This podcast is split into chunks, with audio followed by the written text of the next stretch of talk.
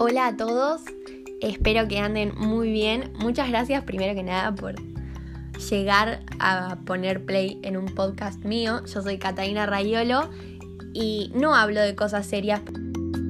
La idea de este podcast es que lo puedan escuchar y sobre todas las cosas se diviertan y aprendan que les puede pasar alguna de todas estas cosas que les voy a estar contando. Como podrán escuchar en mi voz y en la música que elijo de fondo, soy una enamorada del amor, básicamente, entonces amo todas las historias que me puedan contar de amor y este podcast lo voy a inaugurar con un más del lado del desamor, contando varias historias que vi, que leí, que escuché, que me contaron sobre las peores primeras citas con alguien. Voy a comentarles algunas de las peores citas que vi en un hilo de Twitter que me parecieron fatales. Son bastante cortas, así que vamos.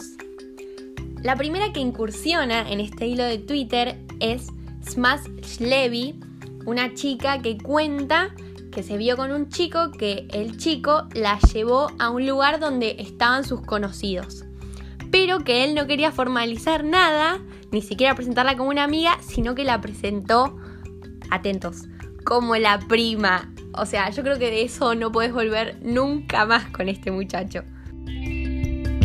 Otra anécdota que está en ese hilo de Twitter que es corta y me pareció muy graciosa es que una chica cuenta que fue a cenar a uno de esos restaurantes eh, super chic que tienen velas en vez de luces. Entonces, la cena súper romántica entonces ella dice que se suelta el pelo y lo agitó tratando de impresionar al muchacho y que se le prendió fuego el pelo.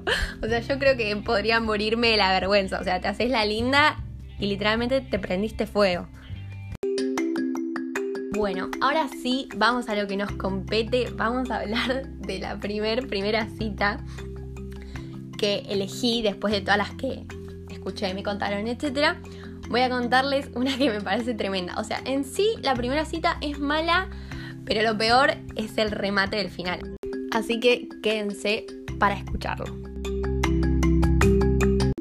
Resulta que no quiero decir nombres, no quiero que se me escape nadie porque son bastante conocidos cerca mío. Resulta que una amiga le presenta a otra amiga a un muchacho. ¿Qué pasa? Esta amiga no quería salir porque había tenido malas experiencias y la otra amiga le insistía así, pero vos tenés que ir, tenés que ir, tenés que ir. Bueno, cuestión, ella va porque el chico le resultaba muy buen mozo. Entonces cuando llega empiezan a hablar y el muchacho siempre sacaba el tema de no, yo no te puedo decir de qué trabajo. Y a ella, viste, le parecía raro, pero bueno, no decía nada, seguían charlando lo más bien hasta que él le vuelve a decir, no, pero yo no te puedo decir de qué trabajo. Entonces ella dice, bueno, él quiere que le pregunte, bueno, decime de qué trabajas. Así él sacaba su currículum y presumía un poco con ese trabajo misterioso que no le podía decir. Resulta que ella toma valor y le dice, bueno, ¿y a qué te dedicas entonces? Y el muchacho se levanta así, de golpe, de sopetón, y le dice, no, pero vos sos una desubicada, te estoy diciendo hace dos horas que no te puedo decir de qué trabajo. Se levanta y le dice, pero el desubicado sos vos, porque ¿cómo te vas a poner así? Porque te pregunto de lo que trabajas. Entonces ella agarra su cartera y con sus estiletos sale bien empoderada mujer y se va. Cuestión, pasa un año y la chica de la cita se va a pasar fin de año con su mejor amiga, la que le había presentado el muchacho. El cupido de la relación. Entonces le dice, che, ¿te acordás del muchacho que te presenté? El que te había sido, re enojada. Sí. ¿Qué onda? ¿Qué pasó? Y la chica le contesta, está preso.